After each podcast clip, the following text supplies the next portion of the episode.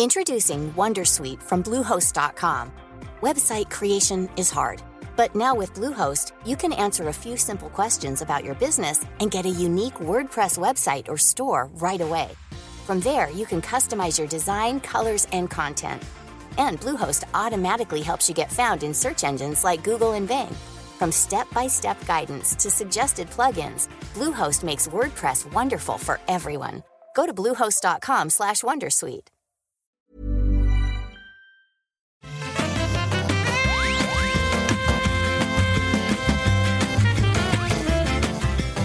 Bonjour à tous et bienvenue sur le Rendez-vous Jeu, l'émission où on vous résume toute l'actu jeux vidéo, PC, console, mobile, industrie, analyse, bonne humeur. On est là pour vous faire passer un bon moment et vous informer en même temps. Je suis Patrick Béja, c'est l'épisode numéro 194. Nous sommes en juillet 2021 et c'est le cœur de l'été. Il fait extrêmement chaud et là pour le coup je rigole pas, il fait 30 degrés en Finlande, en dehors de ma fenêtre, même un petit peu plus au soleil. C'est complètement fou, c'est la canicule pour euh, le pays où je vis. Heureusement, j'ai un ventilateur derrière euh, pour ne pas m'effondrer dans une flaque de sueur. Donc si jamais ça fait un tout petit peu plus de bruit que d'habitude, euh, j'espère que vous ne m'en tiendrez pas rigueur. C'est essentiel pour que je puisse faire l'émission. Et heureusement également, j'ai deux co-animateurs absolument formidables qui se joignent à moi pour couvrir le State of Play avec les détails sur Deathloop. On va parler aussi de euh, Google Stadia qui brade ses prix. C'est un, un une, manière de dire un petit peu clickbait, mais vous allez voir que c'est pas complètement faux non plus au niveau des développeurs. Netflix qui veut se lancer dans le jeu vidéo et puis plein de news de jeux comme Super Robot Tyson, Death Door, Persona 6 peut-être, et d'autres Oh. choses du genre. et je disais que j'ai des co-animateurs formidables, deux co-animateurs formidables. En fait, je mentais un peu puisque vous avez entendu la voix d'un d'entre eux et vous savez qu'il n'est pas vraiment formidable, il est juste sympa, donc on continue à l'inviter. C'est Daniel, Daniel Charby, qui nous rejoint directement de euh, ses bureaux londoniens. Comment ça va, Dani? Bah, merveilleusement bien, surtout depuis que tu as mentionné Persona 6. Là, tu viens de peut-être de spoiler euh, un des reveals d'Atlus dans les prochains mois. Ouais, on n'y est pas encore. Hein. Ils disent des reveals sur les trois prochains mois, euh, donc bon, on a le temps de spéculer. C'est vrai. Merci d'être avec nous, Dani, encore une fois. Et on a le plaisir de recevoir à nouveau Claire Léger. Comment ça va, Claire? Est-ce que tu es en forme?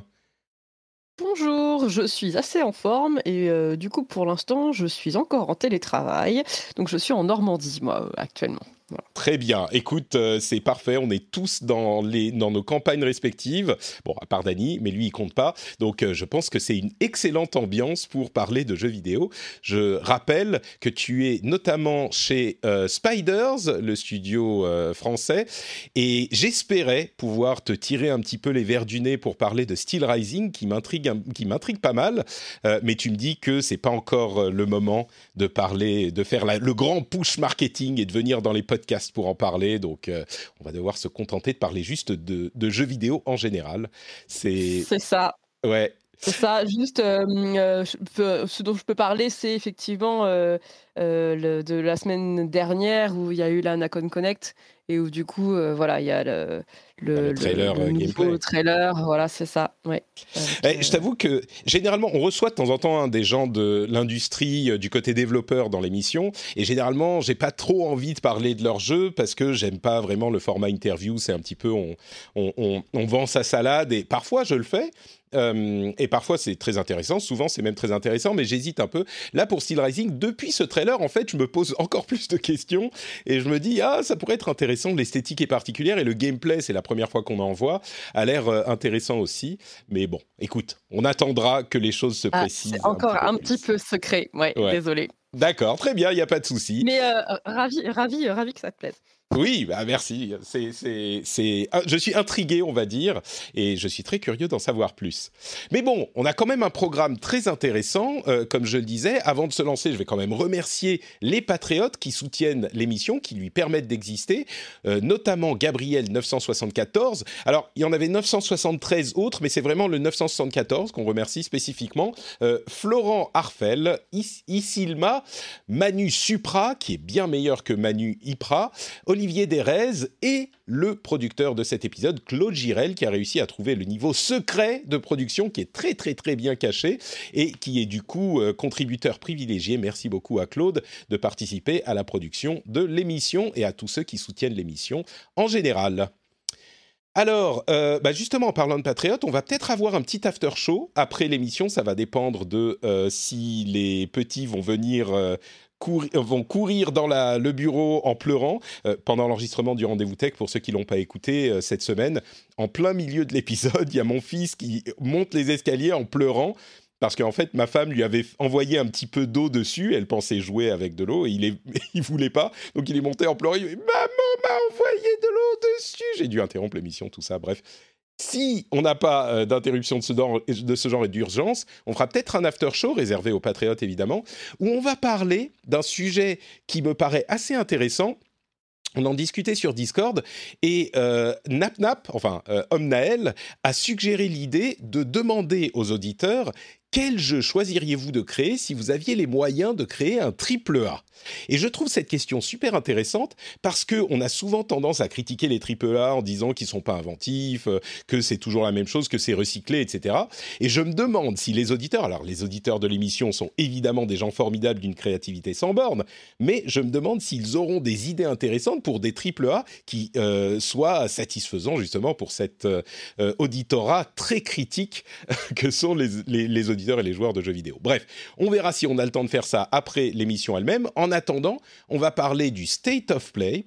Et le State of Play, c'est comme toujours, euh, l'émission, enfin YouTube, où Sony présente ses nouveautés. En l'occurrence, c'était des nouveautés third party uniquement, avec en particulier un focus sur Deathloop, euh, qui a été annoncé il y a bien longtemps, qui est mis en avant chez Sony depuis bien longtemps et dont on ne connaît, pas grand-chose euh, du gameplay, en tout cas, et, qui est très intrigant. C'est un jeu d'arcade hein, euh, qui a fait Dishonored et donc qui a gagné ses galons, c'est certain. Mais Deathloop en lui-même, on avait beaucoup de euh, points d'interrogation dessus. On a vu une séquence de gameplay de 9 minutes qui semble répondre à certaines de ces questions. Hein. On a euh, une structure qui semble commencer à être un petit peu plus claire, avec, alors je vais préciser, et puis euh, on va pouvoir en parler, on a en fait des séries de missions. On, doit tuer huit leaders de huit factions dans une ville euh, spécifique en une journée. Mais c'est pas une partie qui fait la journée. On a plusieurs zones à, euh, et plusieurs donc leaders à tuer et on peut choisir si on fait la mission le matin, le midi, l'après-midi ou le soir. Enfin, c'est ce genre de truc. On a quatre euh, parties de la journée et on doit choisir quand on l'a fait. en fonction du moment où on fait la mission, les choses sont organisées différemment dans la ville. Et il faut réussir donc dans une journée. Alors comment ça se structure en réalité, je ne sais pas. Comment est-ce que c'est structuré euh, Est-ce qu'il faut faire genre euh, réussir à aligner comme un puzzle quatre missions où on réussit à tuer les, les huit euh, à l'intérieur de ces quatre missions, mais on peut, en recommencer une à n'importe quel moment Est-ce que il faut les faire dans l'ordre? Est-ce que ça, on ne sait pas trop? Et l'autre élément intéressant, c'est l'élément multijoueur qui a été confirmé, c'est-à-dire qu'on a un des objectifs qu'on doit tuer, l'un des leaders, qui est une personne qui nous parle beaucoup pendant le jeu, euh, qui peut être incarné par un deuxième joueur qui du coup transforme le jeu en une sorte de jeu multi, qui va pouvoir nous pourchasser dans la mission. Euh, et ça, c'est optionnel. Et donc, il y a une sorte d'élément PVE slash PVP qui s'installe euh, dans le jeu. Et c'est à peu près tout ce qu'on sait, au-delà du fait que ça a l'air quand même très Dishonored dans le gameplay. On a la téléportation de Dishonored qui semble jouer un grand rôle dans le gameplay. Et voilà pour le jeu. Je suis curieux du coup, est-ce que vous, vous êtes euh, euh, intéressé, euh, un petit peu impatient de, se, de voir, de jouer à Deathloop ou ça vous dit pas grand-chose. Peut-être, euh, je vais poser la question à Claire. C'est un, c'est un studio français, donc j'ai l'impression que tu es un petit peu obligé de, de dire que ça va te, te plaire, euh, Claire, non? Alors oui, le monde est petit, mais bon, euh, je, je, dois dire que la direction artistique est juste, enfin, me plaît beaucoup. Euh, ça, c'est la, première chose. Le gameplay a l'air prometteur. Après, euh, j'attends de voir. En fait, en, termes de rythme, je me demande ce que ça va vraiment donner. Euh, une fois qu'on va vraiment avoir le pas en main et qu'on va tester l'émission, etc., je, j'attends de voir. mais c'est un projet que je suis depuis longtemps parce que ça, c'est un peu différent de ce qu'on voit d'habitude. Donc voilà. Et puis euh, en règle générale, effectivement, euh, euh, j'aime bien ce que fait Arkane aussi. donc j'ai l'impression que j'ai l'impression que ça va être ça la clé en fait. Avec tout l'habillage qu'il y a autour, j'ai l'impression que ça va être si on aime le gameplay des jeux arcane, euh, on risque d'être, enfin des jeux arcane, de, c'est, Lyon, hein, je me trompe pas, c'est Arcane Lyon qui fait les Dishonored. Oui, c'est Arcane Lyon, ouais. Ouais, donc si on aime les jeux de d'Arcane Lyon, on risque d'aimer celui-là. Si on n'est pas client à la base, peut-être ça a l'air un petit peu plus arcade, un petit peu plus euh, dynamique quand même que les autres. Donc peut-être, je sais pas, mais oui, ça a l'air d'être un élément essentiel. Dany En tout cas, ça a un bel univers. Ouais, je trouve que la direction artistique, c'est vrai, tu l'as rappelé, c'est ce qui nous a attiré au départ parce qu'on avait un petit peu que ça. Euh, c'est une direction artistique qui est vraiment séduisante. Dans l'habillage, certainement. Dans le jeu lui-même, il faudra attendre de voir euh, si c'est pas juste un, FPS. Mais il a l'air d'y avoir l'ambiance qui est vraiment euh, imprégnée dans le, dans le jeu. Enfin, le jeu est imprégné de cette ambiance. Donc, euh, à voir. Et puis il y a ces mécaniques aussi de cette idée que c'est une journée. Euh, peut-être qu'il va falloir observer les différents endroits, les différents leaders, ce qu'ils font à quel moment, pour pouvoir coller tout ensemble comme dans un puzzle, pour que on réussisse à aligner sur la journée l'assassinat des huit. Euh, ça va être quelque chose de peut-être un élément important du, gameplay. Dany, toi, ça te, ça tente Deathloop? Je suis intrigué en fait. Euh, je, alors la direction artistique est chouette, ça c'est sûr. Euh, les questions en fait moi que je me pose, c'est euh, premièrement, j'ai, je, je serais curieux de voir comment ils vont arriver à, à, faire prendre la sauce en fait, pour que ça reste un, un, jeu qui soit intéressant sur la durée et qui soit pas uniquement un try and die euh, où tu vois, mhm. bah, finalement, tu refais ta journée 854 fois, tu as débloqué tous les pouvoirs et ça y est, maintenant tu y es. Euh, donc on verra ce que ça donne. De toute façon, je l'essaierai, ça c'est sûr, mais euh, je sais je me demande en fait s'ils vont arriver à renouveler en fait l'exploit qu'ils avaient fait avec Dishonored à l'époque, euh, qui avait été vraiment, enfin acclamé, et qui avait apporté vraiment quelque chose de très différent dans, dans, jeu, dans ce type de jeu. Euh, maintenant, voilà, est-ce que ce sera un FPS comme euh, il y en a des des, des palettes hein, ou euh, est-ce que ce ssera vraiment un jeu à la sauce arcane avec quelque chose de nouveau? Bah, On verra en septembre. Hein. Ouais, ils ont l'air d'avoir. Vas-y Claire, pardon. C'est vrai que enfin, c'est vrai qu'on se demande un peu effectivement quand je parlais de rythme tout à l'heure et tout ça. J'espère que c'est pas euh, le jour de la marmotte quoi. je sais pas si vous. ouais, ça, le classique. Ouais. Si on n'est pas Bill Murray, ça, euh. serait, ça serait une direction artistique très originale, euh, ça c'est sûr, oui. oui, oui, mais c'est vrai que c'est vrai que c'est vrai que pour l'instant on ne sait pas trop vers quoi on hmm. va aller dans ce jeu. Ouais. Bah, il y a certainement un élément de, enfin certainement, ça a l'air en tout cas d'avoir un élément de, euh, de, roguelite. Donc euh, oui, il y aura un petit peu de ça peut-être, mais en espérant que ça reste dynamique avec les, le level design euh, d'Arkane qui est vraiment exceptionnel sur les Dishonored, avec des possibilités assez incroyables de progression dans les niveaux qui ont l'air toujours d'être naturels, même si c'est quelque chose qu'on choisit soit pour cette progression-là, enfin pour cette approche du niveau-là. Donc à voir euh, c'est censé sortir. Alors attendez que je dise pas de bêtises.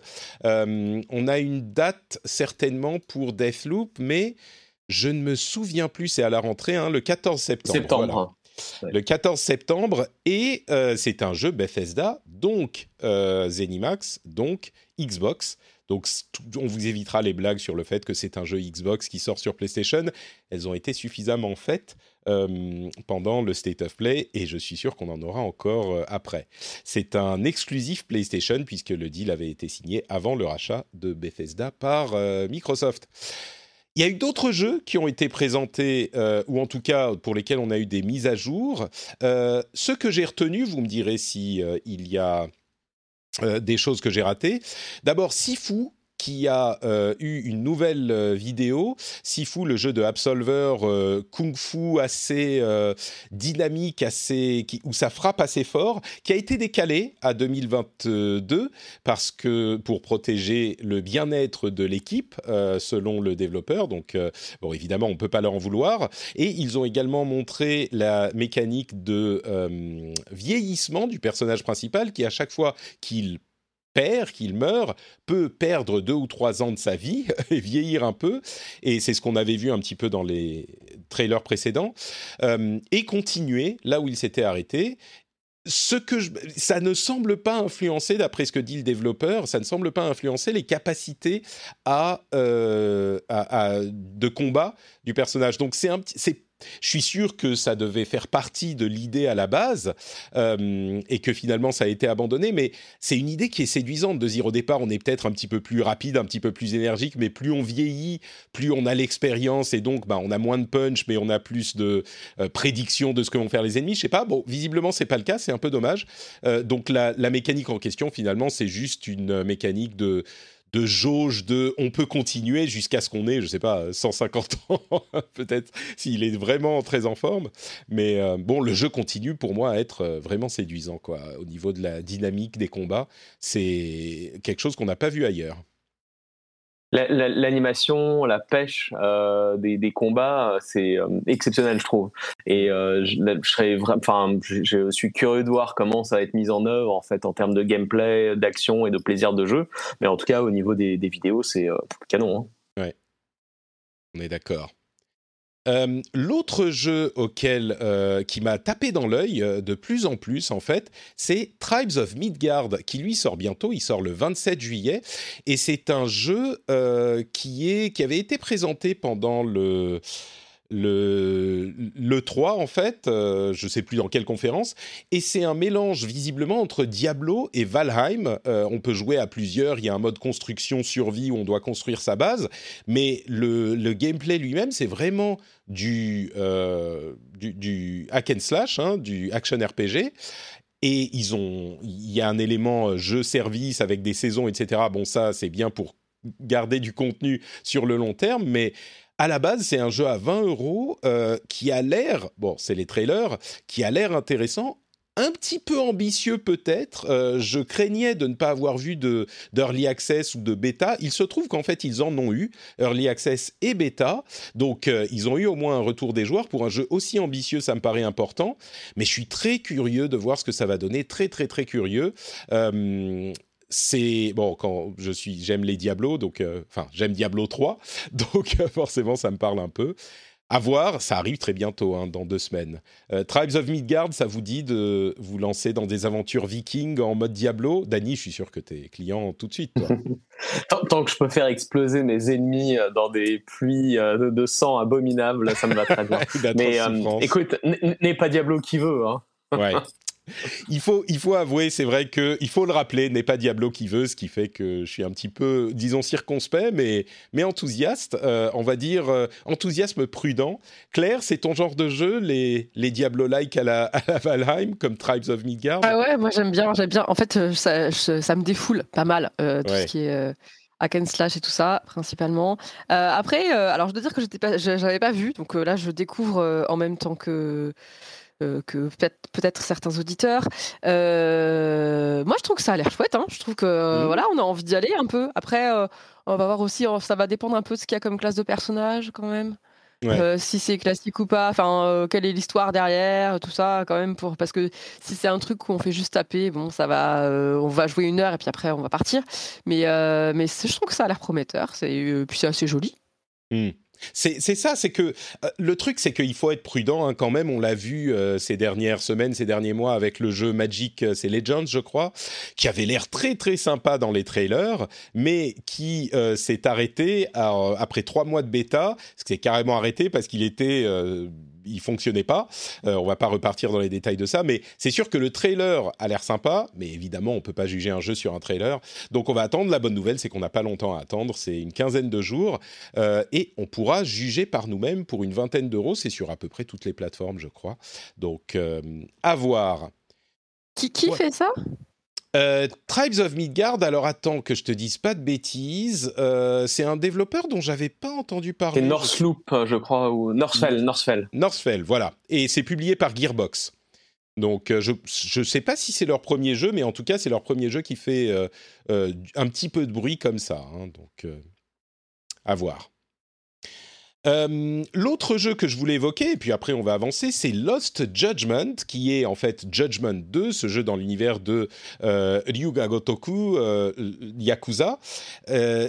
qui est annoncé depuis un moment, enfin il y a quelques semaines, ou oui, quelque chose comme ça, et qui a fait un petit peu l'actualité. On avait un trailer dans ce State of Play, mais plus important que ça encore, c'est la nouvelle qu'il risque de ne pas sortir sur PC parce que il y a un conflit visiblement entre l'agence de Kimura Takuya, Kimura Takuya qui est un acteur, une idole euh, japonaise très très très connu, c'est l'une des plus grandes personnalités au Japon, euh, qui joue le personnage principal, et l'agence de euh, cet acteur, Kimutaku, euh, semble ne pas avoir donné son accord pour la sortie sur PC, et du coup ça m'a fait un petit peu plonger dans les, la, stricterie de cette agence, et on a El Dindon, qui est un Twitter assez, je, je, vois souvent son nom passer, qui est un peu connu, qui a donné des exemples de la manière dont l'agence Johnny's gère les droits des personnalités qu'il représente au Japon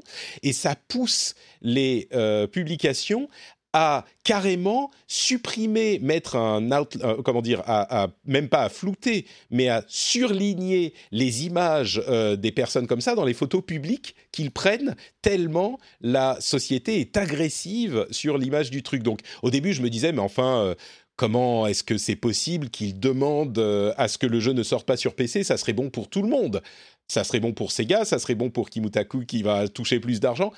Et en voyant ça, je me rends compte que euh, oui, effectivement, c'est peut-être pas si incroyable que ça de la part de cette agence. Ça m'a fait, ça m'a amusé et surpris en même temps. Donc euh, voilà, si euh, Judgment et Lost Judgment ne sortent pas sur PC, c'est peut-être pour cette raison. Et puis il y avait quelques autres euh, euh, petites choses. Death Stranding, c'était amusant parce qu'on a eu euh, un trailer pour le nouveau Death Stranding et une note selon laquelle Hideo Kojima était assez d'accord sur le fait que le nom Director's Cut n'est pas vraiment adapté à Death Stranding, donc c'est clairement un nom euh, marketing de Sony qu'ils ont choisi, qui est franchement euh, qui est pas plus bête qu'un autre. Hein, c'est juste un, moyen de dire bah c'est la version étendue. Mais c'est marrant que, Kojima se soit senti le euh, besoin de dire non non mais Director's Cut ça correspond pas vraiment à l'esprit du truc. Hein. Moi c'est mon jeu et il n'y a pas de Director's Cut donc c'était marrant. Et c'est la Kojima's Cut en fait. Ils auraient dû, ça, la, bander comme ça. Hein. C'était vachement mieux. et on a vu aussi euh, un trailer pour un autre jeu qui est très intéressant, qui est euh, Moss 2. Je sais pas si vous vous souvenez de Moss, mais c'était un jeu, enfin Moss Book 2, le livre 2, qui était un jeu en réalité euh, virtuelle sur PlayStation VR, dont le deuxième épisode a été annoncé. on n'a pas de date, on imagine qu'il arrivera sur PSVR 1, mais est-ce qu'il arrivera aussi sur PSVR 2 On ne sait pas. Là, il a un look qui semble plutôt euh, PlayStation 4, donc PSVR 1. Mais c'est marrant qu'ils continuent à mettre en avant la réalité virtuelle et ça montre à quel point ils, croient. Alors, ils y mettent pas toutes leurs billes, hein, mais ils croient à la chose. Et bon, à côté de ça, Moss était un petit jeu sympathique en diorama où on contrôlait une petite souris. Et le 2 a été du coup euh, annoncé, donc ça continue à être actif au niveau de la réalité virtuelle. C'est un peu dommage quand même, moi je trouve, en réalité virtuelle pour l'instant. Les jeux, enfin visuellement, c'est quand même pas encore au niveau de, ce qu'on trouve ailleurs, quoi. Même si euh, je suis d'accord, on a une projection immersive euh, qui est intéressante et tout ça, c'est pas encore aussi bien, quoi. Bah, c'est le problème de la euh, réalité virtuelle, c'est qu'on a besoin d'une fréquence d'affichage plus importante, euh, autour de allez 75-90 images par seconde, euh, pour que ça soit pas comment pour que la cinétose s'installe pas trop, que ça soit pas gerbique, on va dire. Et en plus de ça, il y a les deux images à calculer, une pour chaque œil. Alors même si ça double pas exactement forcément la puissance de calcul nécessaire, bah ça réduit ce qu'on peut faire. Donc je suis d'accord. Moi, je suis curieux de voir ce qui va se passer avec la PlayStation 5. Euh, parce que on était à un niveau correct avec la PlayStation 4 déjà, avec la PlayStation 5 et le PSVR 2, ça pourrait commencer à arriver à des choses qui sont vraiment euh, immersives et impressionnantes. Donc, euh, ma réponse à ton commentaire, Claire, c'est achète une PS5 et attends le PSVR 2, et là, peut-être que tu seras contente. Ouais, mais tu vois, moi, moi c'est le, le, le, souci que j'ai avec la VR, c'est pas tellement en fait au niveau des graphismes, mais plutôt au niveau du storytelling et, euh, et, et, et, de la façon dont le jeu fonctionne en général. Et, euh, et pour l'instant, je suis pas du tout convaincu. J'ai pas trouvé un seul jeu où je me disais, oh, c'est génial, il faut absolument que j'y joue. Ouais, ça c'est le problème de la VR en général. On est, on est assez d'accord. Euh, on a beaucoup de jeux en première personne beaucoup, et beaucoup de jeux en troisième personne qui se focalisent. Mais Moss justement, il a un petit peu plus de. C'est un des plus soignés euh, parmi ces jeux-là. C'est un jeu en diorama, comme je disais, où on contrôle la petite souris. Euh, mais c'est vrai que généralement, c'est plus, on va dire, mécanique. On est mine de rien, en fait, ce dont on se rend compte, c'est qu'on est encore au début de la réalité virtuelle et que les développeurs sont encore en train d'apprendre euh, la manière dont ça fonctionne. On est à Space Invaders, en fait, de la réalité virtuelle dans le domaine du jeu vidéo. Donc, euh, j'imagine que ça aidera aussi quand on aura un seul câble et un casque un petit peu plus confortable et ce genre de choses euh, pour pousser les, les gens à l'utiliser et donc les développeurs à plus investir, etc., etc. Mais bon. En tout cas, Sony ne lâche pas l'affaire. Est-ce qu'il y a d'autres jeux qui ont été présentés qui vous ont marqué? Peut-être que Danny est tombé amoureux de Demon Slayer, euh, cet animé est fort populaire, ou Arcadageddon, Arcadageddon qui semble-t-il est pas très très bon, qui est déjà sorti. C'est un TPS euh, un petit peu néon. Il y, a, quelques autres choses. Il y a Jet de Far Shore, euh, qui est un petit peu comme No Man's Sky, mais en mode plus cool. Euh, il y a eu plein de, de, choses annoncées. Mais bon, voilà, ça c'est ce que j'avais retenu. Il y a des choses que vous, vous avez retenues. Euh, d'autres choses dans le lot, Claire, peut-être? Dans les gros titres, je dois dire que le Avatar a l'air quand même fou. Le Avatar? Ouais. Tu parles du Avatar de, de Ubisoft? De Ubisoft, ouais. Ah oui, non, mais là, on parlait du State of Play de la semaine dernière, celui ah, spécifiquement, oui. pardon, pardon, pardon. Moi, j'étais, parti sur, euh, les, jeux annoncés à l'E3. Oui, non, non. Mais c'est vrai qu'Avatar a l'air, Avatar a l'air euh, graphiquement fou. Je suis un petit peu. Ah oui, graphiquement fou, ouais. Un petit serait-ce encore un énième open world d'Ubisoft avec 15 millions de trucs à faire partout, ah, un univers immense, mais un rythme un peu. Ça, c'est possible. Oui, bah après, oui, ça c'est possible. Maintenant, il y a un certain nombre de jeux qui effectivement mmh. sont un peu comme ça. Euh, mais euh, visuellement, euh, moi, je me suis dit, oh la vache, on a l'impression d'être dans le film, quoi. Ouais. Sur, sur ce qu'il montre, ça, ça, a l'air vraiment très séduisant. Après, après effectivement, c'est toujours pas dans main. On verra ce que ça va donner. Mais, voilà. mais pardon que j'étais du, coup, j'ai répondu à côté par rapport. Pas du, pas du tout, pas du tout. c'est vrai qu'Avatar, c'est un, un projet qui a l'air intéressant pour pour Ubisoft. Dany, Quelque chose d'autre qui t'a marqué? Non, tu vois, dans, le reste, effectivement, Demon Slayer a l'air super chouette, mais j'ai pas du tout accroché à l'animé. Alors, il paraît que c'est exceptionnel, mais j'ai vu deux épisodes, je ne suis pas arrivé. Tout le monde dit, ouais, il faut de bonnes choses. Hein, exactement. Donc, peut-être que le début, effectivement, c'est bon, voilà, et que ça s'améliore après. Donc, je, te laisserai regarder la série. Euh, et, si tu me dis qu'effectivement, ça devient fantastique, Ah, bah, tu sais que euh, le temps de regarder des séries euh, de, de 78 épisodes, c'est exactement ce que j'ai en ce moment avec les deux. Bah, exactement, c'est bien. Bah, justement, j'ai profité de toi alors. mais non, moi, franchement, à part ça, tu vois, le, ceux qu'on a mentionnés au début, c'est ceux qui m'ont le plus marqué. Le reste, tu vois, il y avait Fist, qui est un Metroidvania euh, qui peut être intéressant, mais l'univers me parle pas trop, donc j'essaierai peut-être pour voir, parce que j'adore les Metroidvania, mais c'est le seul peut-être dans l'eau qu'on peut mentionner. Bon, donc on se contentera pour le moment dans 15 jours de euh, Tribes of Midgard euh, qu'on essayera tous ensemble.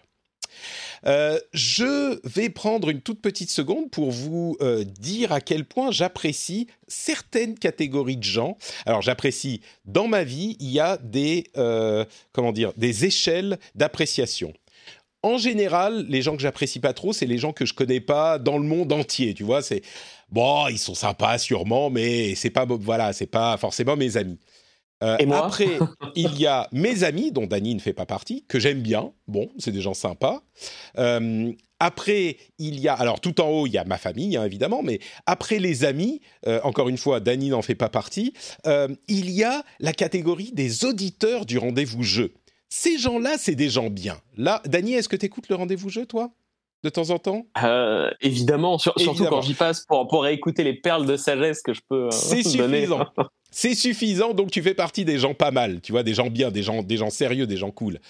Et au-dessus de ça, les gens que j'apprécie le plus dans la vie, c'est les gens qui soutiennent le rendez-vous jeu. Alors cela, c'est des personnes d'une qualité, mais vraiment exceptionnelle, d'une qualité incroyable. Ils sont déjà très nombreux à le faire, et euh, quelles que soient leurs euh, opinions, leurs euh, idées, leur attitude, bon, dans une certaine mesure évidemment, je pense que ce sont des gens formidable. Ils sont allés sur patreon.com slash rdvjeux et ils se sont dit, mais Patrick est quelqu'un de bien, il faut que euh, je l'aide à vivre de sa passion. Et donc, il donne 1 euro, 2 euros, 3 euros, ce que c'est par épisode, le prix d'un croissant, le prix d'un café, le prix d'un sandwich. Et je les en remercie infiniment. Et je trouve que ce sont effectivement des personnes exceptionnelles. Dans le monde, il y a quand même beaucoup de gens qui sont pas très cool eh ben, ces gens-là sont des gens cool. C'est quand même une qualité incroyable. Donc merci à vous tous et à vous toutes. Merci aux patriotes, patreon.com slash rdvjeux pour rejoindre la communauté formidable des patriotes et avoir accès à tout plein de bonus comme bah, l'after show dont je parlais tout à l'heure, euh, où on discute avec les patriotes euh, justement, euh, les timecodes, les euh, les timecodes dans les émissions pour passer les moments qui vous plaisent pas, les émissions sans pub, etc., etc. Tout plein de choses. Donc, si ça vous intéresse et si vous voulez être quelqu'un de cool, patreon.com slash rdvjeux. Le lien est dans les notes de l'émission.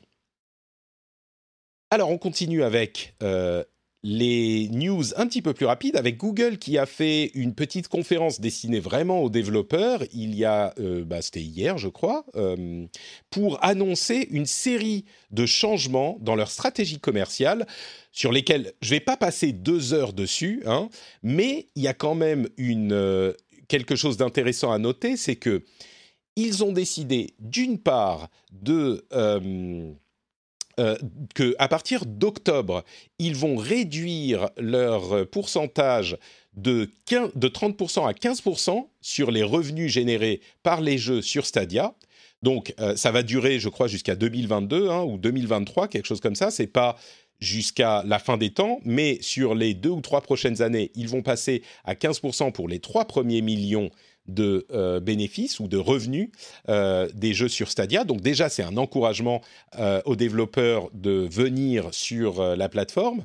Et l'autre chose qu'ils font, c'est que pour les jeux qui sont inclus dans l'abonnement Stadia Pro, euh, vous savez que Stadia offre des jeux un petit peu comme PlayStation Plus tous les mois, et il y a en plus une série de, de je sais plus, ça doit être une dizaine, une quinzaine de jeux euh, offerts à tous ceux qui sont abonnés à Stadia Pro, qui sont euh, disponibles quoi qu'il arrive. Et ben pour ces jeux-là, il y aura un partage de revenus de 70% des revenus de l'abonnement Stadia Pro, qui est à peu près à 10 euros par mois, en fonction du euh, temps de jeu qu'aura passé le joueur sur le jeu des développeurs. C'est-à-dire que si vous jouez euh, trois fois dans le mois un jeu qui est disponible par Stadia Pro, eh ben Stadia va redistribuer 70% des revenus distribués sur tous les jeux, si je comprends bien le principe, tous les jeux auxquels le joueur aura joué dans son mois.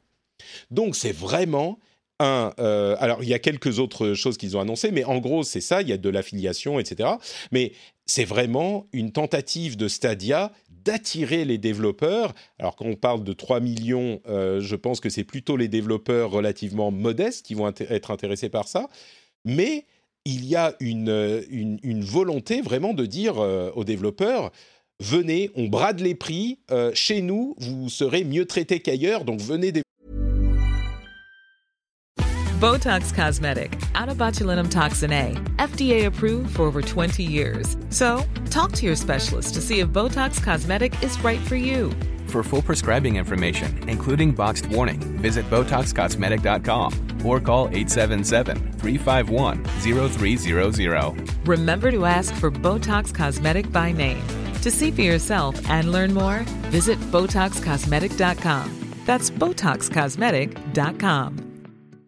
Millions of people have lost weight with personalized plans from Noom, like Evan, who can't stand salads and still lost 50 pounds. Salads, generally, for most people, are the easy button, right? For me, that wasn't an option. I never really was a salad guy. That's just not who I am. But Noom worked for me. Get your personalized plan today at Noom.com. Real Noom user compensated to provide their story. In four weeks, the typical Noom user can expect to lose one to two pounds per week. Individual results may vary. Développer pour nous.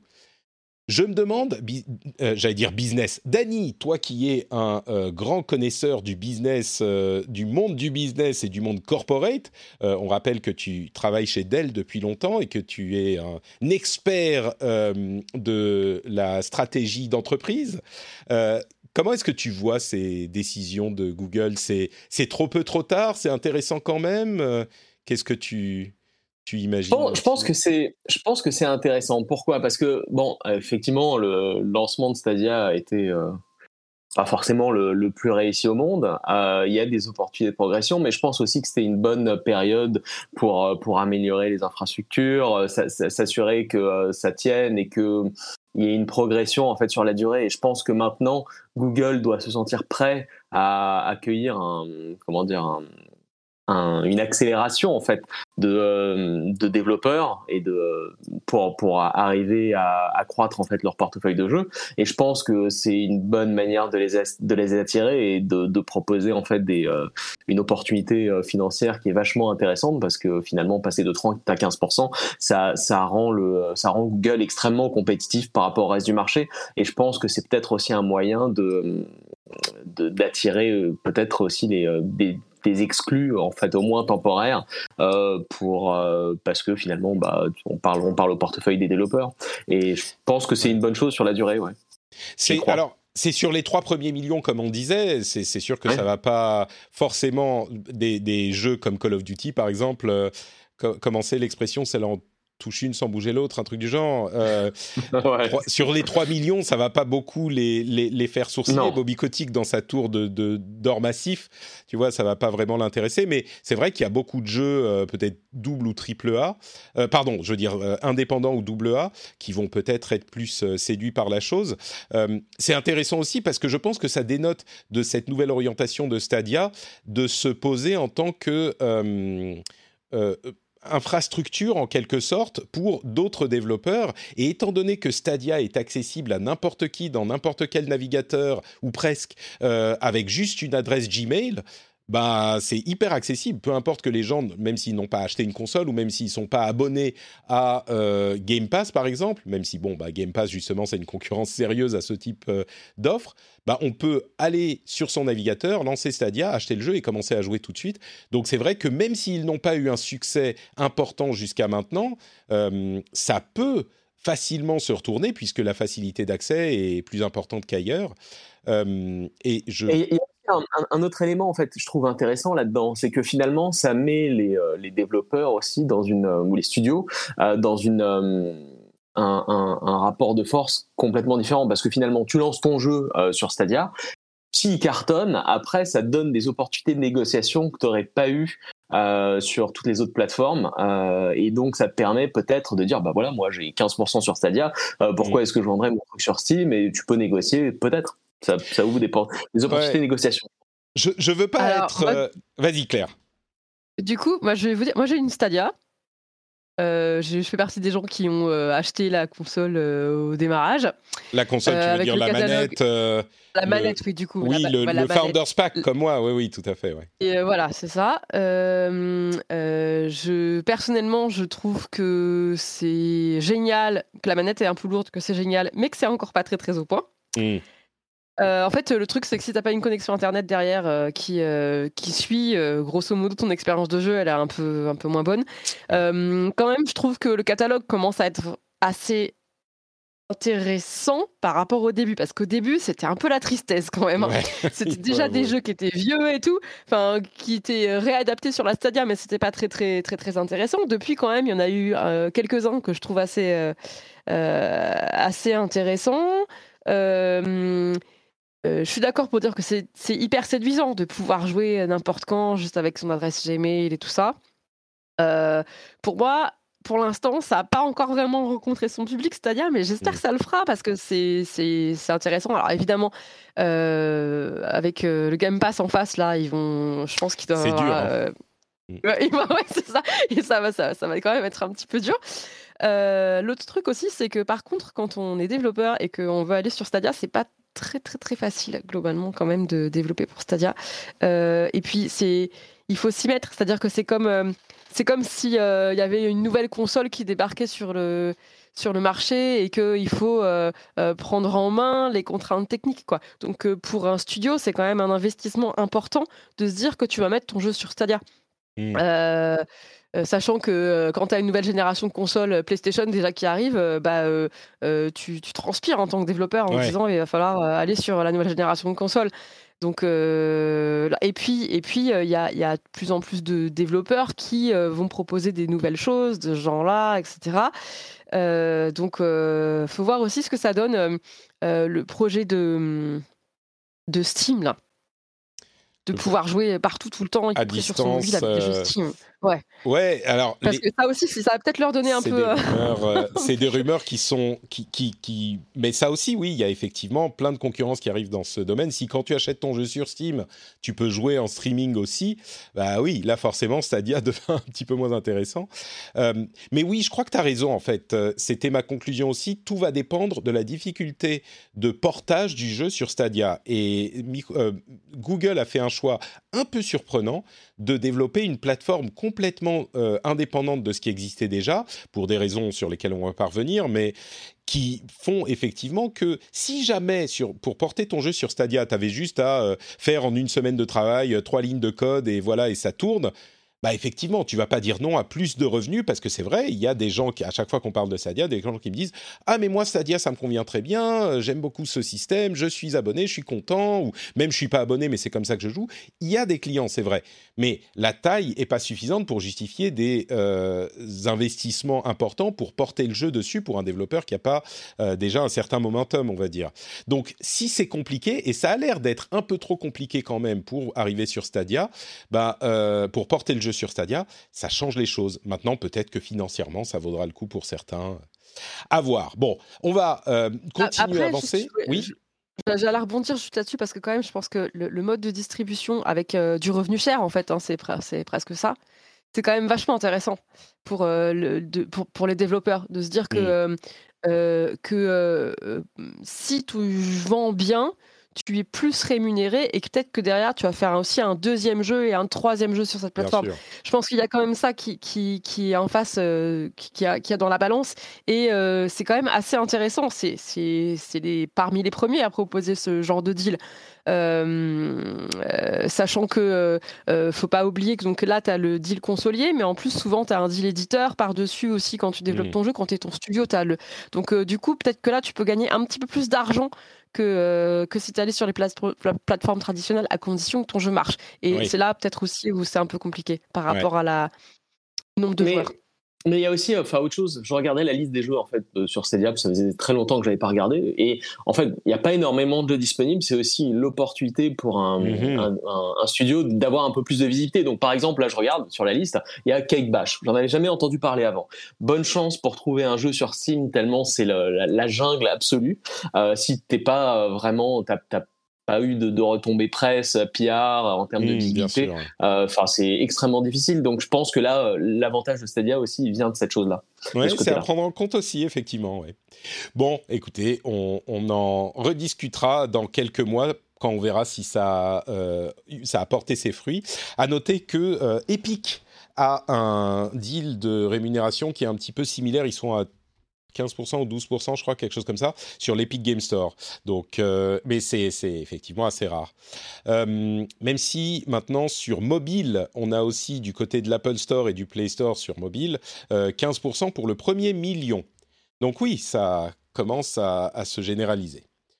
En parlant de jeux en streaming, euh, on va aller un petit peu plus vite sur cette news, mais euh, c'est en fait la confirmation et des nouvelles rumeurs sur les velléités de streaming de jeux vidéo de Netflix qui a euh, engagé un nouvel executive pour prendre en charge ce projet avec visiblement comme idée d'ajouter des jeux en streaming, un bundle à la Game Pass ou à la Apple Arcade, sans doute un petit peu moins fourni, mais d'ajouter un bundle de jeux à l'abonnement existant, à l'abonnement Netflix existant. Et ça serait des jeux, on l'imagine, en streaming, euh, comme on a maintenant certain, un certain nombre d'offres de jeux en streaming, euh, comme l'évoquait Claire tout à l'heure, bah, maintenant entre Stadia, Game Pass, euh, peut-être Steam qui arrive, Netflix qui est là, Amazon qui va arriver en Europe dans pas longtemps, qui est déjà aux États-Unis, commence à y avoir du monde.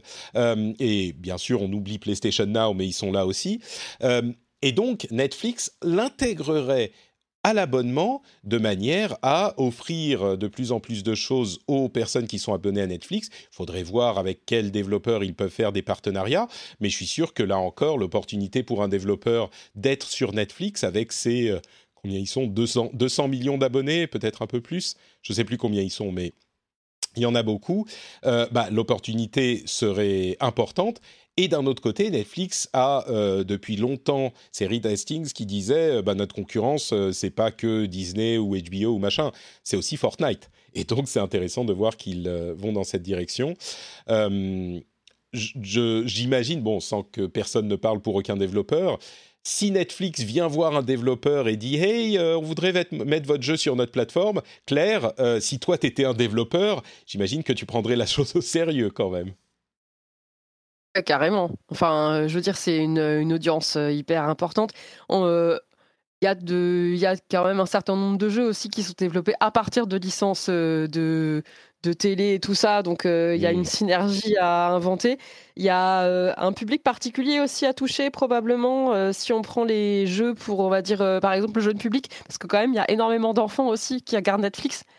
Imagine il y a même une section enfants, euh, une section jeunesse. Je sais que tu as des enfants aussi qui sont un, peu jeunes euh, peut-être, mais tu les laisses pas devant ta catégorie Netflix générale euh, pour, les, pour les films et séries classiques. Tu vas dans la catégorie enfants. Il y aurait un truc à faire pour les jeux vidéo là aussi. Carrément. Hmm. Carrément, carrément. Et il y, a quand même pas mal de parents qui mettent Netflix pour leurs enfants, pour les séries, etc. Donc ça, je trouve que c'est hyper intéressant. Tu as un ciblage aussi, du coup, que tu peux faire euh, euh, pour, présenter ton jeu euh, plus que ce que tu pourrais avoir sur une plateforme comme Steam en fait. Hmm. Parce que grosso modo, tu rentres, tu fais vraiment rentrer le jeu vidéo dans l'entertainment global. Parce que d'habitude, c'est la démarche inverse. C'est-à-dire que tu, tu, tu prends des gens qui jouent à des jeux et puis tu leur proposes des séries télé. Euh, là, c'est là, enfin des séries télé, des séries, je euh, je sais pas comment dire, des séries, on va dire tout court. Oui, oui, des séries, oui, on comprend. des séries tout court. Euh, et là, en fait, c'est l'inverse. Je trouve que c'est hyper intéressant. de toute manière, on va déjà depuis quelques années vers un entertainment global. Bon, bah là, c'est si ça se concrétise et que ça marche vraiment, c'est fantastique. Après, je me demande un peu sur comment faire fonctionner tout ça sur un même média. Est-ce que du coup, est-ce qu'on joue euh, avec des manettes euh, sur euh, une tablette, par exemple ah bah, je pense que c'est. va être proposé en fait pour, que ça, pour que ça, vraiment ça fonctionne. Je crois que c'est obligatoire. S'ils veulent prendre les choses sérieusement pour les joueurs traditionnels, je pense qu'il faut une manette. Alors peut-être qu'il y aura des jeux plus mobiles sur, auxquels on pourra jouer sur téléphone ou, ou, ou tablette en touch, c'est possible bien sûr, mais pour les joueurs traditionnels, parce qu'ils ont beaucoup chassé les joueurs traditionnels aussi avec des séries comme The Witcher, comme Resident Evil, comme Castlevania, etc. J'imagine que ça fait partie de leur cible. Et heureusement, aujourd'hui, toutes les machines du monde qui peuvent jouer Netflix ont aussi des manettes. Enfin, on peut connecter une manette, que ça soit euh, une box TV, Apple TV, etc., euh, que ça soit les euh, téléphones ou tablettes justement, ben, on peut connecter des manettes PS4, Xbox One, Xbox Series S, X ou PS5, tout fonctionne. Donc je crois que ça serait moins problématique qu'il n'y a, je sais pas, qu'il n'y a deux ou trois ans même, où les manettes étaient moins faciles à connecter, il y avait des manettes spéciales qui coûtaient cher, etc. Après, la, qualité de jeu, par contre, c'est une, une question. C'est-à-dire que ah. euh, Netflix met quand même des moyens importants euh, dans le développement de certaines séries, ou films d'ailleurs. Euh, est-ce que ça va suivre pour faire des jeux aussi sur cette plateforme-là? C'est une vraie question. Et pour le coup, c'est pareil, ça peut être hyper intéressant aussi. Ouais dans ça, c'est développeur de se dire euh, on va développer sur Netflix quoi. Sachant que euh, euh, pour les séries d'animation et les films et tout ça, pour connaître pas mal de gens qui sont dans ce secteur d'activité là et qui cherchent à financer via Netflix leur, leur, leur, production, si ça pouvait être pareil pour le jeu, c'est une, c'est une vraie aubaine pour les développeurs quoi. J'imagine que dans un premier temps, il y aura beaucoup de partenariats et de jeux qui vont être achetés par Netflix pour leur présence sur la plateforme. Et puis dans un deuxième temps, ils vont se mettre effectivement à produire ou à coproduire des jeux. Ça va prendre un petit peu plus de temps. Je l'ai pas précisé, mais d'après les rumeurs qu'on entend, l'idée serait de lancer le produit dès l'année 2022. Alors peut-être en fin d'année, mais ça va arriver assez vite. J'imagine qu'ils vont pas développer une offre de jeu suffisante en un, an et demi euh, pour ça, donc il y aura certainement des partenariats. Puis il y a, comme on le disait, des synergies qui peuvent arriver. D'ailleurs, il y a une version de The Witcher 3 qui arrive, en, enfin je sais plus comment elle s'appelle, la version définitive, super définitive, méga définitive, euh, qui inclura euh, des bonus, des contenus bonus liés à la série. Euh, peut-être qu'ils vont faire enregistrer à Henry Cavill toute la voix de tous les dialogues euh, euh, de, dans The Witcher de Geralt. Bon, on verra. Et en parlant de manette, euh, un truc, euh, je, le dis très rapidement, euh, Phil Spencer a indiqué que la manette Xbox pourrait évoluer pour inclure des fonctionnalités de la manette PlayStation 5. Alors, il le dit pas comme ça, il dit ah ils font des choses intéressantes, il y a des choses qu'on pourrait faire dans ce domaine. et évidemment, c'est pas une annonce. Et évidemment, ça pourrait pas être aussi euh, important que sur PlayStation 5 parce que ça serait une division de la euh, base installée, parce que tout le monde n'aurait pas cette manette. Mais je serais pas surpris qu'ils ajoutent des choses comme bah, les manettes, les gâchettes adaptatives, etc. Surtout que sur la génération précédente, eux, ils avaient des gâchettes qui étaient beaucoup plus euh, développées que sur PlayStation 4. Mais je pense que ça pourrait arriver, ce qui serait plutôt cool, ce genre de choses. il le dirait pas s'il n'y avait pas quelque chose qui était déjà en cours, je crois. Il l'a dit dans un podcast le podcast de Kind of Funny Games. Euh, et je pense que on le dit pas s'il y a déjà, s'il y a pas déjà quelque chose qui est en cours ou qui est au moins en, développement de test, quoi. J'imagine. Oh, ça c'est sûr. Hein. À mon avis, d'ici la fin de l'année, on verra quelque chose. Hein. D'ici la fin de l'année déjà, tu crois? Ouais, j'en suis sûr. À, ce niveau-là, quand euh, il y a une annonce euh, qui passe euh, comme ça, là, c'est clairement en développement mm. déjà depuis un moment et probablement pas très loin de la commercialisation. Ouais, tu le dis pas si c'est pas quelque chose de. Je suis, je suis assez. Bah, c'est ça. Ouais. Si, si, si c'est un produit qui sort dans deux ans, il va pas en parler maintenant. Ça laisse, ça laisse à Sony aussi le temps de, de trouver une contre-attaque et d'autres innovations. Euh, alors, il n'a pas été très précis hein, sur ce dont il parlait, mais il n'empêche, il l'a clairement euh, indiqué. Euh, enfin, il a, il a hinté il a fait des petits clins d'œil aux gens qui étaient assez clairs. Euh, Dany, je sais qu'on va devoir te laisser partir bientôt, mais avant que tu ne t'en ailles, je veux absolument qu'on parle, au moins qu'on évoque Super, Super Robot Tyson 30. dont je suis sûr qu'il te fait rêver, qu'il te réveille la nuit. Euh, pour ceux qui connaissent pas, Super Robot Tyson ou Super Robot Wars, c'est un jeu de stratégie euh, qui est basé sur tous les robots géants, qui réunit tous les robots géants. Il n'y en a pas eu un depuis 10 ans, et là c'est les 30 ans, la fête des 30 ans de euh, Super Robot Tyson. Et ils ont annoncé un, euh, je sais même plus qui développe Super Robot Tyson, honte à moi. C'est Bandai Namco, voilà. C'est Namco, hein, ouais. ouais. Euh, et ils ont donc annoncé euh, l'épisode 30, enfin en quelque sorte, il appelle Super Robot Tyson 30, avec tous les euh, robots géants de l'histoire des robots géants. On a Gundam, Gridman, Mazinger, vous savez qui c'est Mazinger bien sûr, Mazinger Z. Euh, et Grandizer, je j'ai pas vu Grandizer en fait. Je me Grandizer, c'est hein. Goldorak. il était déjà dans les anciens. Ouais, c'est ça. Donc j'imagine qu'il sera dans celui-là aussi. Ça, c'est le jeu dont tu rêves, non? Euh, Écoute, euh, en fait, ouais, alors de toute façon, je l'essaierai parce que euh, ça, m'amuse. Euh, c'est un, j'aime bien les jeux de stratégie en fait au tour par tour, donc ça me parle. Maintenant, euh, c'est plutôt un, comment dire, une, excuse en fait pour montrer des combats de robots de séries complètement différentes les unes des autres et avec des crossovers incroyables. Donc par exemple dans celui d'avant, il me semble qu'il y avait il y avait le, les vaisseaux de Nadia et le secret de nos bleus qui se pouvaient se battre contre des d'autres robots, etc., etc. Et je trouve ça fun. Maintenant, ensuite, pour un, jeu stratégie au tour par tour, c'est pas forcément les meilleurs qui existent, euh, mais c'est rigolo à jouer. Ça me fait penser, je sais pas si t'avais essayé, à, si avais essayé sur 3DS, il y avait Project X Zone.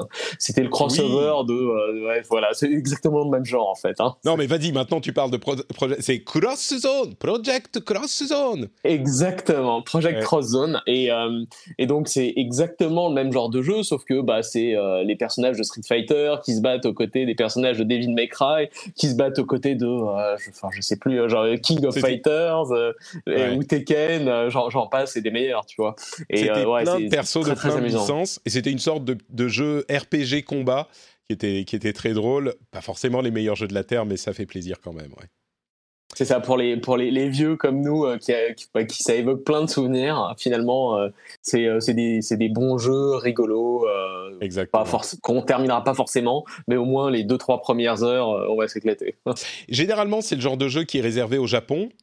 sachez que il sera disponible au, en Europe également, enfin en, en Occident, sur Steam Malheureusement, pas sur les consoles, mais sur Steam. Euh, ça sort le 27 octobre. Donc, euh, préparez votre porte-monnaie. Vous pourrez euh, crier Astéro H, rétro laser et ce genre de choses. Bah écoute, il nous reste quelques news à couvrir, mais je pense qu'on va te laisser partir, Dani, parce que tu es quelqu'un de très occupé qui a des, des meetings très sérieux qui décident de l'avenir du monde capitaliste. Donc, euh, on, va te souhaiter une. Voilà, ouais, on, va, on, va, greffer des puces 5G à tout le monde, des, euh, des nanobots. Et... très bien. Merci voilà, on saura tout ce que, ce que, vous faites hein, en tout temps. Merci à tous, à plus tard. Tu nous, tu nous rappelles où on te retrouve sur Internet? Bien sûr. Euh, Twitter, et euh, donc mon handle c'est atnotdani, N-O-T-D-A-N-Y, c'est très facile. Excellent, merci beaucoup Dani, on te fait de grosses vies. Allez, à plus tard, au revoir. Ciao, ciao. Et donc, on va conclure cet épisode avec Claire. Il nous reste quelques petits trucs à voir. Euh, ah, j'ai même pas, j'ai laissé partir Dany avant qu'on ne parle de euh, du fameux, des fameuses annonces d'Atlus, mais c'est pas grave, on va y revenir. Euh, un autre jeu qui sort très bientôt, c'est Death's Door. en anglais, hein, la porte de la mort, qui est ce jeu dont on vous a déjà parlé, où on joue un oiseau avec une épée laser et qui a l'air, euh, je le dis en faisant un petit clin d'œil à tous les auditeurs qui savent euh, que qu'on fait cette blague régulièrement, qui a un petit peu l'air d'être euh, le le Dark Souls des oiseaux en quelque sorte, mais qui est très très sympa vu isométrique, enfin qui a l'air très sympa en tout cas vu isométrique, avec un, un, comment dire c'est même pas vraiment une direction artistique, mais une ambiance tellement particulière parce qu'on est un oiseau avec un, sabre et différentes armes. C'est marrant parce que ça aurait été un jeu avec un personnage euh, humain classique, personne ne l'aurait regardé. Là, parce que c'est un oiseau, bah, tout le monde s'arrête et, se demande de quoi il s'agit. Euh, je ne sais pas si tu avais vu ce jeu euh, passer lors des présentations précédentes, Claire, mais là il arrive dans 5 ah bah Non, pas du tout. Alors euh, par contre, je, je, non, non, je découvre ce pitch avec, euh, avec bonheur. Enfin, je veux dire, il y a, y, a, y a, un moment, il y a la grande mode, c'était un jeu avec une oie. Vous vous rappelez? Oui, oh, bah, c'était il n'y a pas si longtemps. Avec euh, Untitled Goose Game, il y en a eu deux, trois. Ouais. Exactement, mais c'était improbable. Et bah là, ça a l'air aussi assez improbable. Voilà. Je trouve ça mais Ça peut être super bien, hein, même improbable. Complètement, complètement. Mais je trouve ça vraiment intéressant cette idée que si c'était pas un oiseau, euh, ça, ça parlerait à personne. Enfin, non, je suis méchant, c'est pas vrai. Il a l'air intéressant, mais ça, ça clairement, ça ferait pas autant de bruit. Bref, il arrive dans quelques jours à peine. Euh, on a aussi donc, comme on disait, les annonces d'Atlus, les annonces d'annonces. Atlus, qui est euh, une société de Sega, qui est le développeur de Persona, de la série des Persona, qui a dit que pour les 25 ans de Persona, ils allaient faire 8 annonces, je crois, entre euh, septembre et novembre, quelque chose comme ça. Euh, en tout cas, ils disent à l'automne euh, de, Pardon, qu'est-ce qu'ils disent? Célébration qui prend en forme de, sept annonces étalées de septembre 2021 à l'automne 2022. Donc ils étalent vraiment le truc. Donc il y aura sept annonces on peut tout à fait imaginer qu'à l'automne 2022, on nous annoncera Persona 6, mais entre-temps, il y aura un animé avec euh, euh, un personnage annexe de euh, Persona 3, un jeu de danse en supplémentaire avec les personnages de Persona 2, ce genre de choses. Mais il y aura quand même cette annonce on peut imaginer que, vu que Persona 5 est sorti quand même en 2016, bah Persona 6 c'est pas forcément très très loin. Donc voilà, vous pouvez commencer à l'attendre avec une impatience non contenue. On imagine bien qu'ils vont pas annoncer la grosse annonce en premier et qu'ils vont garder la grosse pour la fin. Donc s'il y a un Persona 6, oui, ça sera certainement euh, pas avant quelques mois. Il y a également le 20 juillet, pour ceux qui sont friands de démos, Samurai Warriors 5. Vous connaissez bien sûr cette série. Hein, Sangoku Muso, qui est légendaire au Japon, eh bien le 5 aura une démo sur euh, Switch PC, Xbox One et PlayStation 4 le 20 juillet. Donc si vous voulez le tester, vous pouvez dès euh, le 20 et vous pourrez mettre les mains dessus.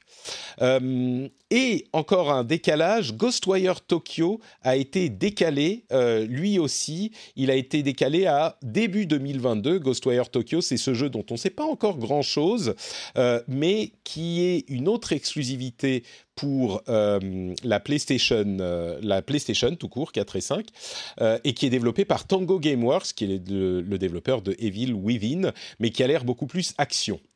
Bref, il n'arrivera pas avant début 2021. Et puis pour les jeux vraiment euh, de qualité française, on a un premier trailer pour le jeu de Microids, Les Schtroumpfs Mission Malfeuille. Et là, j'en entends qui rigolent. Eh bien, je vous pointe du doigt et je dis honte à vous, honte sur vous, ceux qui rigolent sur un jeu pour les, sur les Schtroumpfs, parce que franchement, pourquoi pas il n'y a aucune raison qu'un jeu Les Schtroumpfs soit mauvais. Euh, je ne sais pas si Claire, tu seras de mon avis ou si euh, tu vois la licence un petit peu facilement acquise et sortie euh, un petit peu trop rapidement, ce qui est certainement possible. mais je me dis. Moi, je trouve ça cool de faire. Enfin, je veux dire, les Astérix, dans le fond, c'était sympa aussi, quoi. Hein. Mmh. Ouais. Du coup, non, non, non, je trouve que c'est plutôt. Et puis, ça a l'air mignon, c'est coloré. personnellement, le, dernier long métrage des Schtroumpfs, en dessin animé, hein, je parle pas des films, je parle vraiment des dessins animés, c'était vachement bien. bah, là, je trouve que ça, ça, ça peut être bien. Ça peut être bien. Ça va dépendre aussi de si c'est difficile ou pas et de qui va jouer à ça. Est-ce que, par exemple, ils auraient fait un jeu familial, par exemple? J'imagine que, c'est le cas. Oui. Intéressant, voilà. C'est ça. C'est un petit jeu de plateforme 3D. Hein, euh. Un truc en coop, tu vois, un truc où tu peux jouer avec euh, avec, euh, un adulte, un enfant, par exemple. Mm. Ouais, complètement. Il y a vraiment des opportunités. Microïs est en train de développer beaucoup de choses, essentiellement avec des licences françaises, on va dire faciles et peut-être un petit peu oubliées dans le jeu vidéo. Moi, je peux tout à fait imaginer que ça soit un jeu, bon, euh, avec lesquels ils se lancent sur ce genre de jeu. Euh, ça va pas être les meilleurs jeux de la terre a priori, hein, clairement, mais il y a des opportunités là-dedans et puis ça peut leur permettre de développer des choses à l'avenir de plus en plus ambitieuses. J'ai l'impression qu'il y a une volonté, une direction intéressante du côté de chez Microids. Euh, et vraiment, pourquoi pas euh, Le jeu a l'air euh, sympathique. Et encore une fois, je pense pas que ça va être des 10 euh, Select euh, partout, mais euh, un petit jeu sympa pour jouer avec un enfant, ça pourrait peut-être le faire. Donc, avoir à surveiller. C'est sûr qu'on va pas attraper des schtroumpfs pour taper sur deux schtroumpfs, ça c'est oui. certain. Il y a des choses où on est sûr que ça va pas. Enfin, je veux dire, il y a, y a un, c'est un type de jeu probablement avec une petite histoire et puis aventure, on collecte des trucs, quoi. C'est ça, voilà. Mais, mais même, tu sais, au niveau du gameplay, rien que le principe des schtroumpfs, tu vois, tu as plusieurs schtroumpfs qui ont différentes euh, forces et, caractéristiques et faiblesses, euh, tu peux tout à fait développer. De mais ouais, exactement. Non, mais tu vois, tu, tu as euh, bah, le Schtroumpf grognon, il n'a pas les mêmes capacités que le Schtroumpf à lunettes ou que. Alors la Schtroumpfette, c'est quand même un petit peu. C'est Gargamel. Ouais, c'est. Je pense que on est quand même dans une, comment dire, une logique qui est un petit peu passée avec la Schtroumpfette créée par Gargamel pour tenter les Schtroumpfs, etc. On est quand même dans une, euh, dans une ambiance euh, qui, qui, est, comment dire, euh, d'un autre temps, on va dire ça comme ça. Mais... Ouais, mais dans le dernier film, il y avait le village des, Schtroumpf, des Schtroumpfettes, là, enfin, avec ah les ah, Schtroumpfs-filles, là. Ah, si, si, si, si, il y a tous les Schtroumpfs-filles et tout ça. Donc, non, non, justement, ils ont réussi ah, à, renouveler pas mal les univers. Alors, j'espère qu'ils utilisent aussi ces personnages-là, quoi. J'ai pas l'impression, là, dans le jeu, mais. Mais bon, bref, Euh, bon, on a peut-être assez parlé des Schtroumpfs, mais en tout cas, moi je pense qu'il euh, y a, y a des, des, choses à surveiller du côté de chez Microids, euh, peut-être dans les années à venir. En parlant de jeux extrêmement réussis, Cyberpunk 2077, on le disait la semaine dernière ou celle d'avant, est revenu sur le store PlayStation. Eh bien, figurez-vous que euh, même avec le fait que Sony dise n'y jouez pas sur PlayStation 4, il faut au moins une 4 Pro ou une PlayStation 5 pour y jouer, eh ben, il a été en haut des euh, tops de vente euh, Cyberpunk 2077 sur PlayStation euh, pour le mois de juin. Donc bon, après, clairement, les gens les gens l'achètent. Et au niveau des euh, tarifs intéressants, il y a eu sur euh, la semaine dernière, coup sur coup, deux ventes de cartouches de jeux Nintendo euh, qui ont atteint des prix incroyables. Le premier, c'est Legend of Zelda, le tout premier sur Nintendo Entertainment System, qui était en état de conservation et de qualité encore euh, sous plastique, etc., euh, qui s'est vendu à 870 000 dollars à une euh, vente aux enchères. Et là, on se dit, Ouah, mais attends, presque un million de dollars, c'est incroyable pour un jeunesse. Alors, il s'en vend régulièrement, hein, mais celui-là, il était d'une qualité encore, comme je le disais, sous plastique, complètement parfait. 870 000 dollars. Moins d'une semaine après, une copie de Mario 64, Super Mario 64, également euh, d'excellente qualité, s'est vendue à 1,5 million de dollars. Donc, euh, d'ailleurs, il y a des gens qui disent est-ce que c'est normal que les prix augmentent aussi vite? Est-ce que c'est artificiel? Est-ce que c'est bon On ne sait pas, mais 1,5 million de dollars pour une euh, une boîte de Super Mario 64 parfaitement conservée. Euh, bah, je vous laisse euh, vous demander si vous auriez payé autant. Moi, peut-être pas. À moins que les euh, contributions patriotes s'augmentent de manière significative. Bon.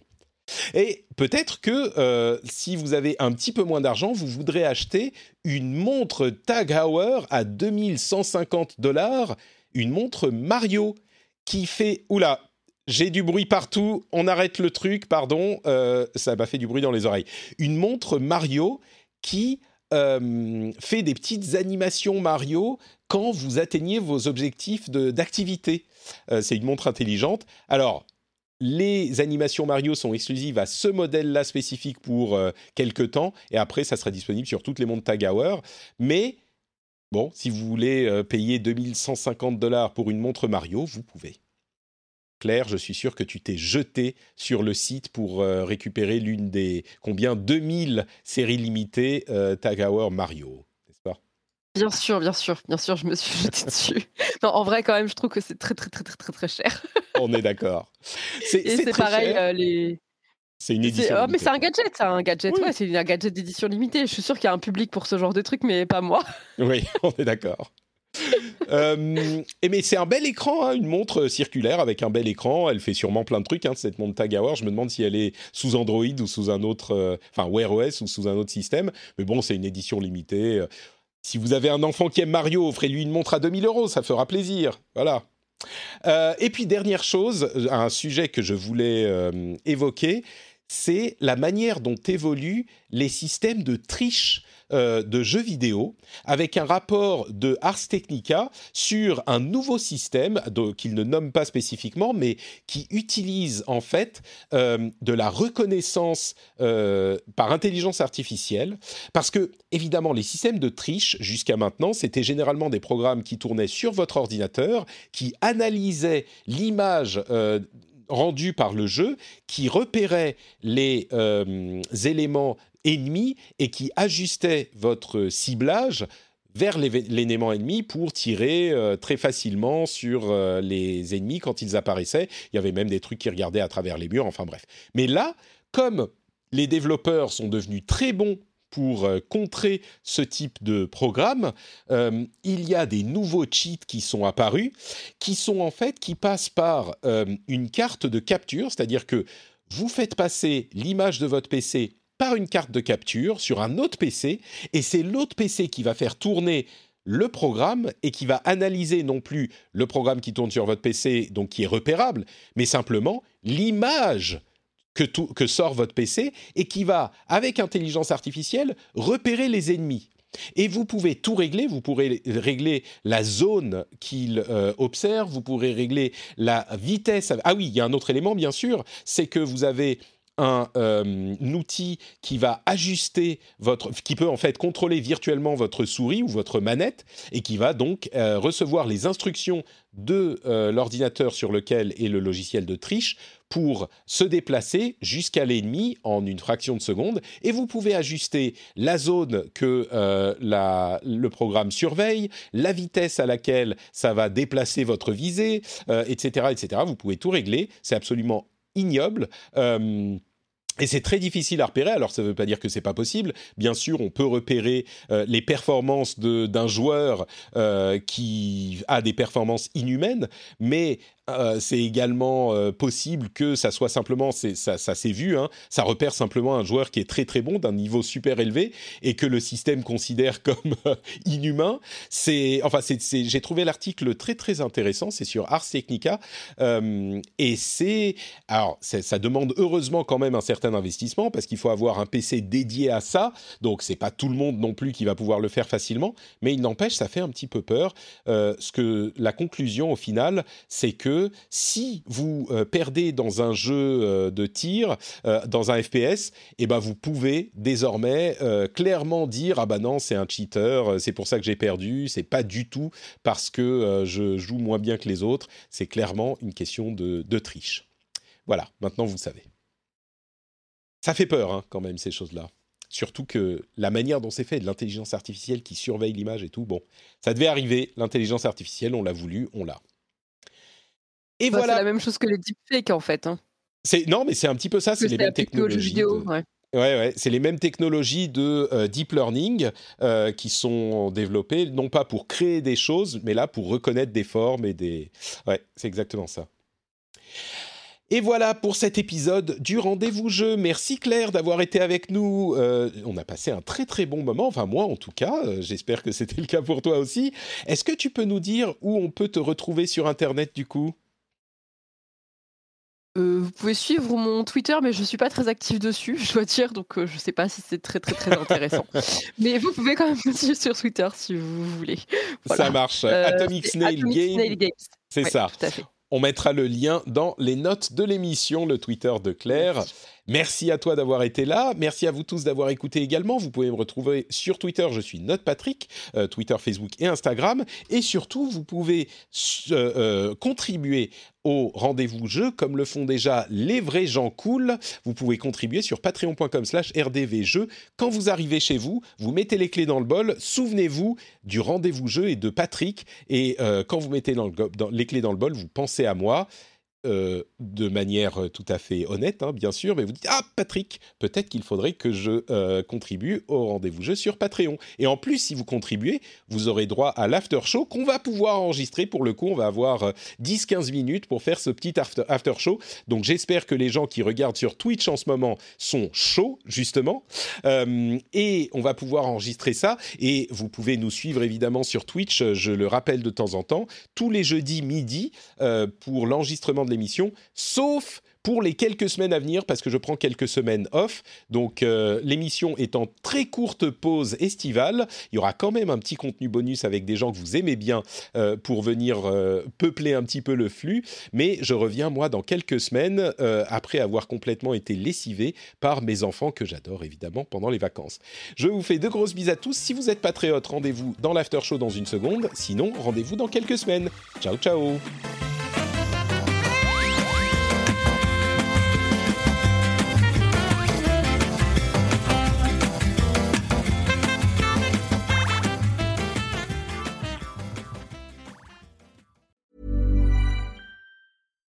Hi, this is Bachelor Clues from Game of Roses, of course, and I want to talk about Club Med.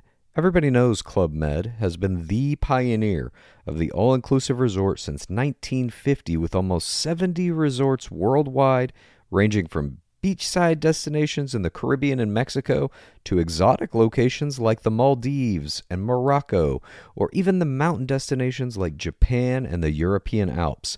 Dine on delicious gourmet cuisine, enjoy more than 20 activities, and make memories with your family. For more information, visit clubmed.us or call 1 800 Club Med or your travel advisor.